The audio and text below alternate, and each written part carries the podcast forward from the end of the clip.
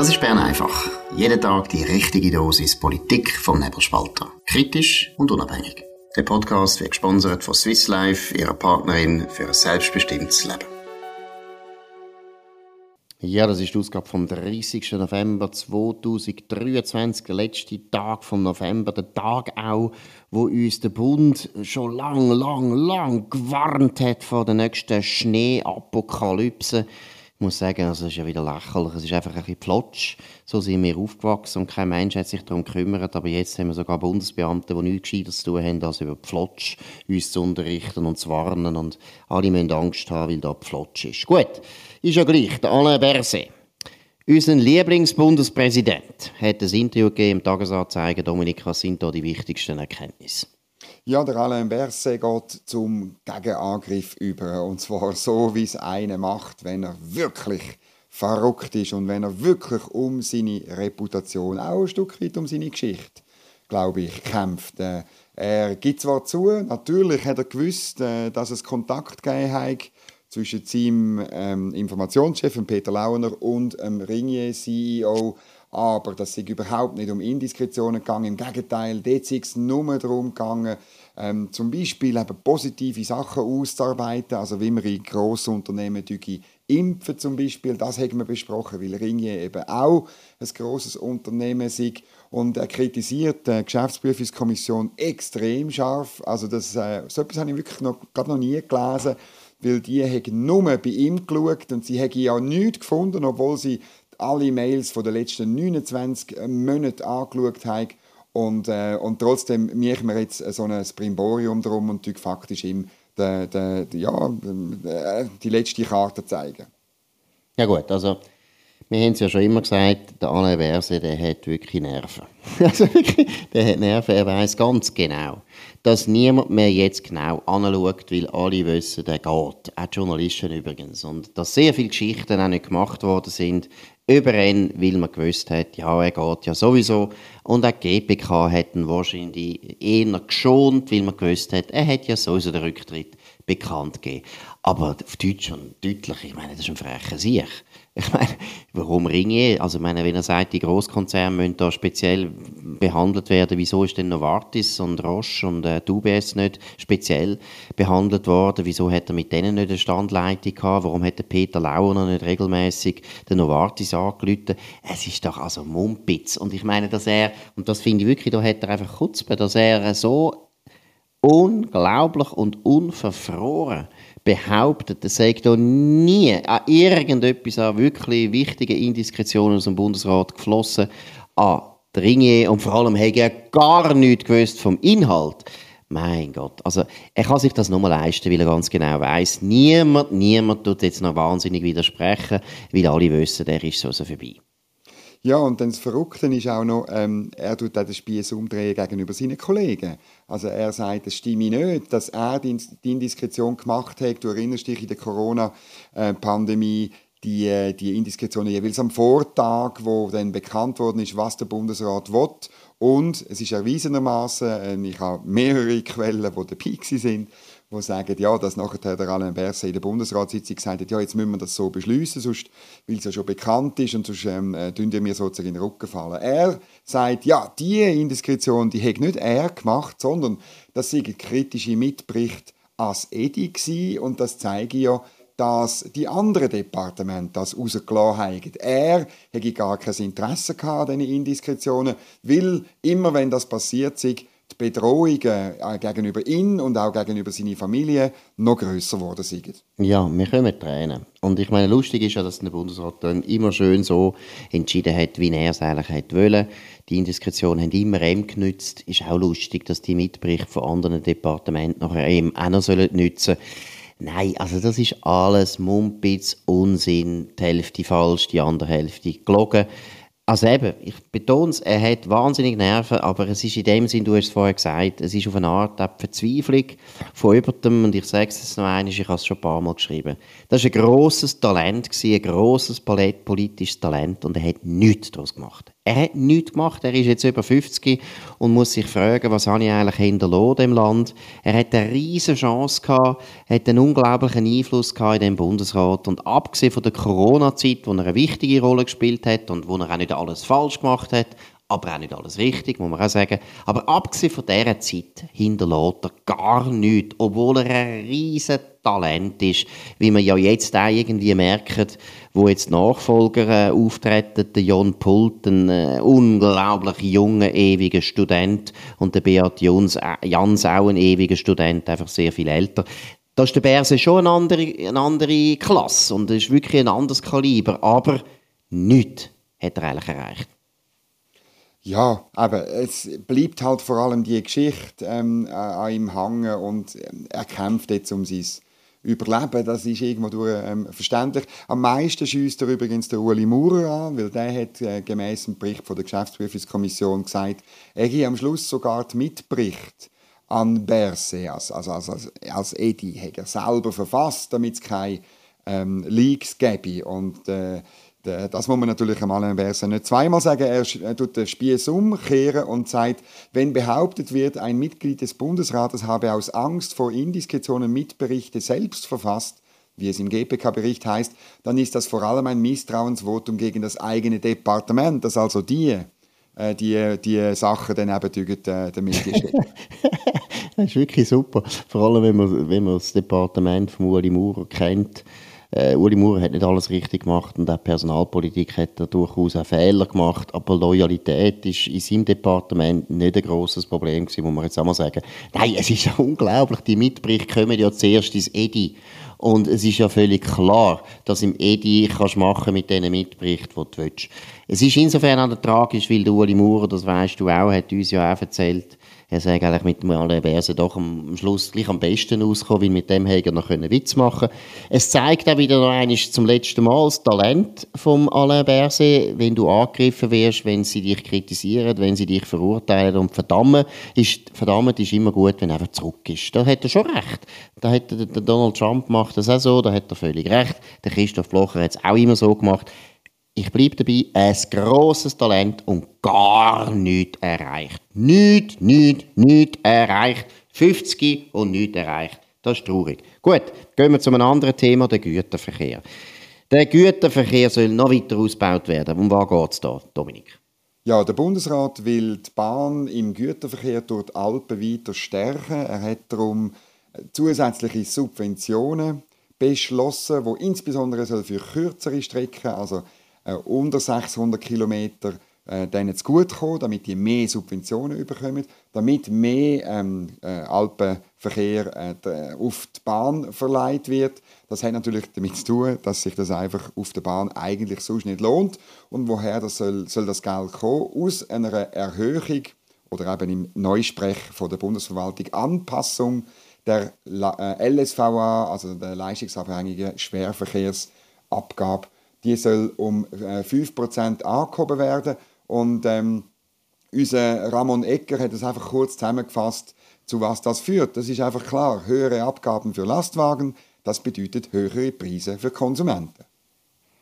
Genau, und das ist wieder mal so ein typisches Beispiel, wo der Staat zuerst etwas macht, dann funktioniert es nicht und dann gibt es noch mehr Staat, weil der Staat das ja so gut gemacht hat. Oder? Ich meine, die SBB hat jetzt seit Jahren es nicht geschafft, dass der Güterverkehr irgendwie gut funktioniert und rentabel ist und vor allem konkurrenzfähig ist gegenüber den Lastwagen. Könnte man ja mal einmal zur Einsicht kommen, vielleicht ist der SBB ja der falsche Anbieter. Man könnte ja mal sagen, die Güterverkehr können wir ja einfach mal ins Ausland verkaufen und schauen, ob die Vietnamesen das besser können oder die Inder. Also das ist mal das Erste. Und das Zweite ist, du hast es erwähnt, die kurze Strecke ist eigentlich einfach nicht interessant für den, Bahn, für den Bahnverkehr. Und in der Schweiz ist erstens mal das Land sowieso schon klein, deshalb ist eine Bahn nur beschränkt interessant. Und am besten wäre eigentlich die Bahn natürlich für den ganzen Nord-Süd-Handel. Und da ist halt das Problem nicht Italien, sondern vor allem Deutschland, wo seit Jahren zögert, verzögert, dass endlich die Rheinstrecke so ausgebaut wird, dass eigentlich die Nähart überhaupt einen Sinn macht.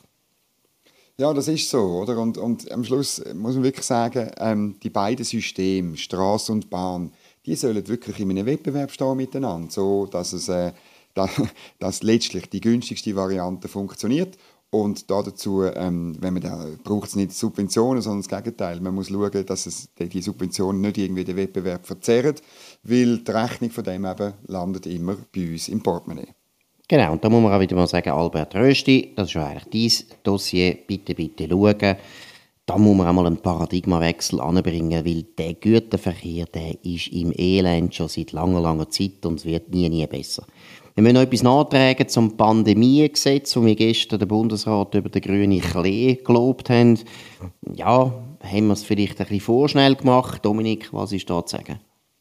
Ja, ich glaube, oder? Ich habe zwar Medienmitteilungen gelesen, aber eben die wichtigen Sachen stehen dort nicht drin. Wenn man tiefer reingeht, oder, dann findet man zwar, und da bleibe ich dabei, es ist gut, oder, dass man will genauer definieren ähm, wie dass die drei Stufen, normale Lage, besondere Lage, außerordentliche Lage, ausgerufen werden. Das ist im jetzigen Epidemiegesetz nicht gut. Es ist auch richtig, dass äh, nicht die WHO das kann machen in der Schweiz, sondern dass es eine Schweizer Bewertung gibt. Da bleibe ich auch dabei. Aber eben die Kompetenzen, die ähm, werden schon ausgebaut und da gebe ich gewisse auch Kritiker, die uns geschrieben haben auf äh, redaktion.nebelspalter.ch.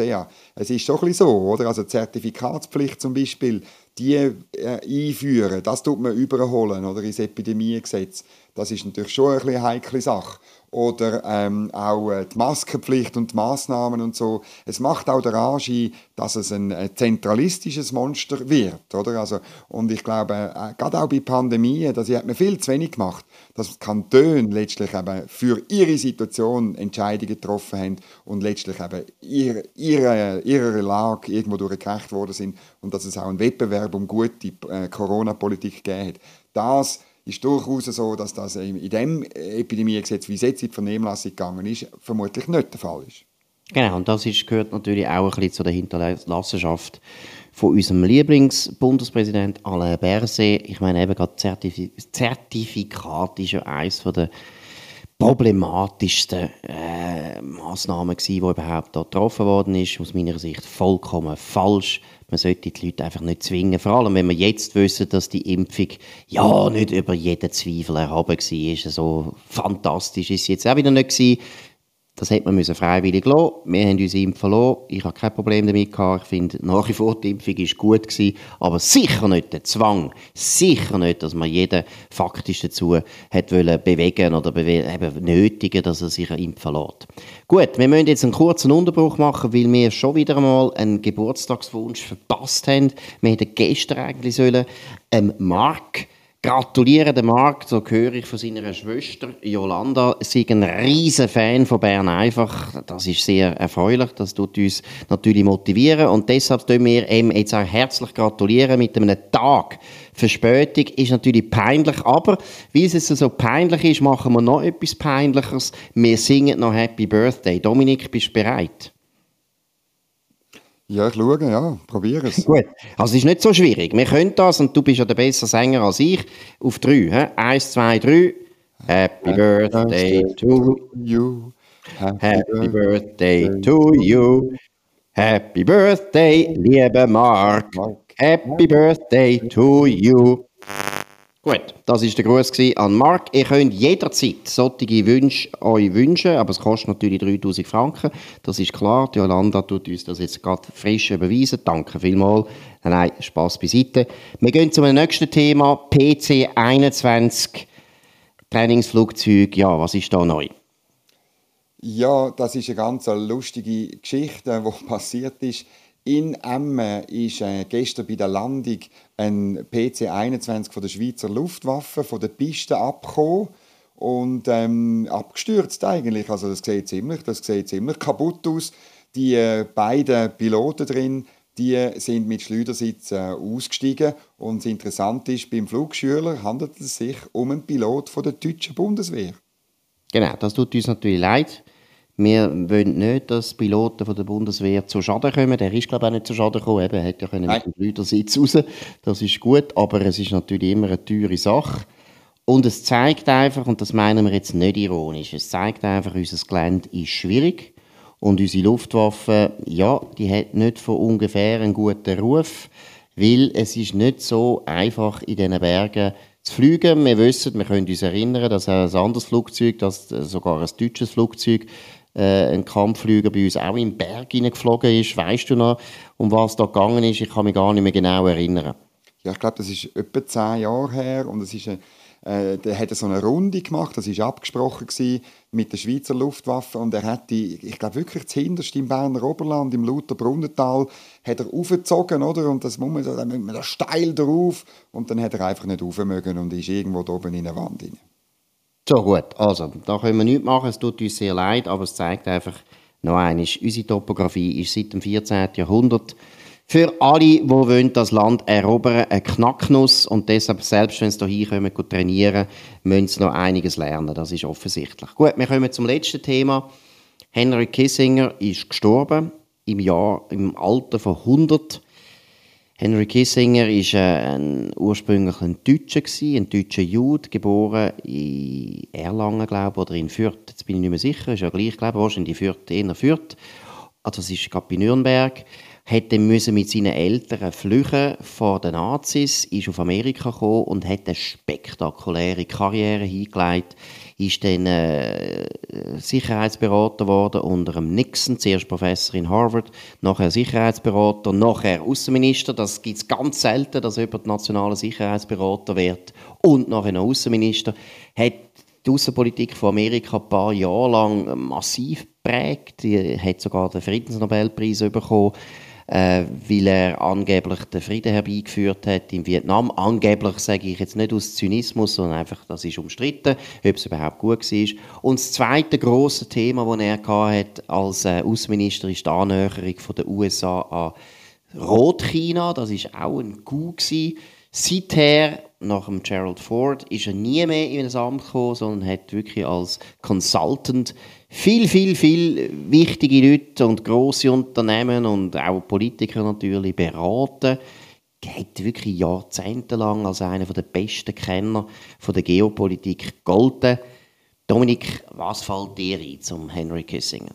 Ja, es ist eine wahnsinnige Figur. Es ist eine von denen, wahrscheinlich die letzte, wo das kurze Jahrhundert vom Ersten Weltkrieg bis zum Ende vom Kalten Krieg gelebt haben. Also vom Ende vom Ersten Weltkrieg äh, bis zum Ende vom Kalten Krieg. Noch weit darüber aus hat er gelebt, noch weit darüber aus hat er gute, spannende Bücher geschrieben, wahnsinnig umstritten, insbesondere links. Da sieht man einen, äh, in ihm einen, einen furchtbaren äh, Kriegsverbrecher, wo man ständig müsste eigentlich vor vor ein Tribunal bringen, weil er hat, er hat auch den Einfluss von den USA eigentlich immer für positiv erachtet. Der Coup in China hat insbesondere natürlich zum Ziel gehabt, ähm, äh, mit China gut auszukommen, damit man eine Alternative hat zur Sowjetunion und die Sowjetunion letztlich äh, allein dort steht. Das ist ihm gelungen.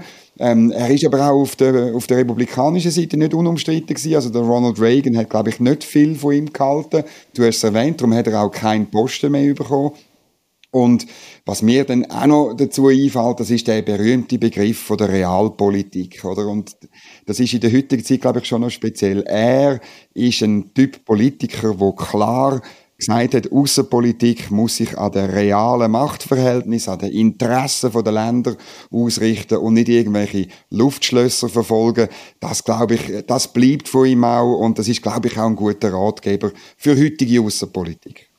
Genau, also Realpolitik ist sicher richtig. Gleichzeitig muss ich sagen, ja, ich bin nicht so ein Fan von Henry Kissinger gewesen. Eigentlich nie. Ich habe immer ein bisschen gefunden, ja, klingt jetzt ein bisschen arrogant, aber irgendwo habe ich immer gefunden, ja, äh, so wahnsinnig beeindruckend ist er auch wieder nicht gewesen, was er zur mhm. Außenpolitik gesagt hat. Ich finde, er ist teilweise auch recht überschätzt worden. Du hast gesagt, die Linken haben ihn für einen Kriegsverbrecher gehalten. Kann man wahrscheinlich sogar so argumentieren. Der Christopher Hitchens, das ist ein linker Journalist, den ich aber sehr, sehr schätze, hat ein ganzes Buch geschrieben darüber aber das finde ich wieder das Hauptthema. So ein anderes Thema, das viel interessanter ist, ist schon im Rückblick, oder ist es eigentlich gut gewesen, dass man China so aufgebaut hat? Ich meine, jetzt sieht man, was es eingeführt hat. Also auch da kann man sich fragen, ist die Hinterlassenschaft gut? Zweitens, der Vietnamkrieg, ich finde, die Amerikaner haben den nicht gut beendet. Sie hätten eigentlich sollen gewinnen Auch das war mehr eher ein Fehler gewesen. Ich bin nicht so, eben, bin nicht so Fan Und das Dritte, was ich auch stark betonen will, er ist gerade in den Republikanern, das ist dann eben wirklich ein bisschen vergessen gegangen. Er ist nicht beliebt gewesen, er ist nicht mehr beliebt gewesen. Eben, du hast gesagt, Reagan, aber auch Bush, Vater und Sohn, haben nichts mhm. von ihm wollen wissen. Auch Donald Trump hat nichts von ihm wissen. Er ist im republikanischen Establishment eigentlich nachher nicht mehr wahnsinnig ernst genommen worden, weil man halt gleich auch gefunden hat, eben, der Mann kann schaurig gut reden, er weiß viel über Geschichte, er ist sicher gescheit, er hat ein unglaubliches Charisma gehabt, gar keine Frage, hat eine unglaubliche Erfahrung gehabt, wie du es erwähnt hast, hat wirklich die schlimmsten Zeiten von der europäischen Geschichte auch erlebt, hat das kennt aber irgendwie, eben, muss ich sagen, so wahnsinnig beeindruckend ist dann auch wieder nicht gewesen. Auch jetzt im Ukraine-Krieg hat er auch so, meiner Meinung nach, komisch laviert. Zuerst so plötzlich gesagt, eben, wir müssen jetzt Waffenstillstand machen. Nachher hat er wieder das Gegenteil gesagt. Er ist immer anschlussfähig gewesen in dem äh, Establishment von der linksliberalen Medien, die ihn natürlich gern zitiert haben, weil er eben als Republikaner gegolten hat, aber er ist eigentlich nicht so ein wahnsinniger Republikaner gewesen, so ein wahnsinniger Hardliner ist er nicht gewesen. Er ist immer so ein bisschen eher ein vernünftiger Demokrat gewesen, deshalb haben sie ihn auch gern in den Mainstream-Medien.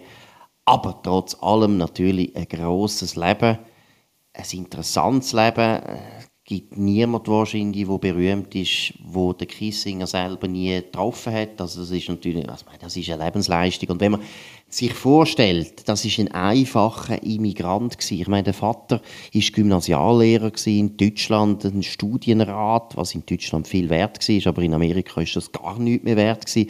Und der Kissinger, der junge Kissinger, hat doch müssen sich in Amerika völlig neu erfinden. Er hat eine unglaubliche Karriere gemacht mit seiner Intelligenz, mit seiner Eloquenz, mit seiner guten Nase für wichtige Leute. Er hat ein unglaubliches Netzwerk können aufbauen schon als Professor in Harvard.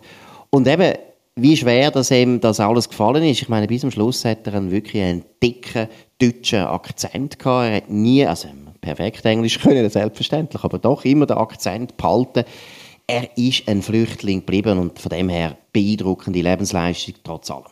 Ja gut, das ist Bern einfach von dem 30. November 2023. Dominik Feusi und Markus Zomm auf nebelspalter.ch. Ihr könnt uns abonnieren auf nebelspalter.ch, auf Spotify oder Apple Podcast.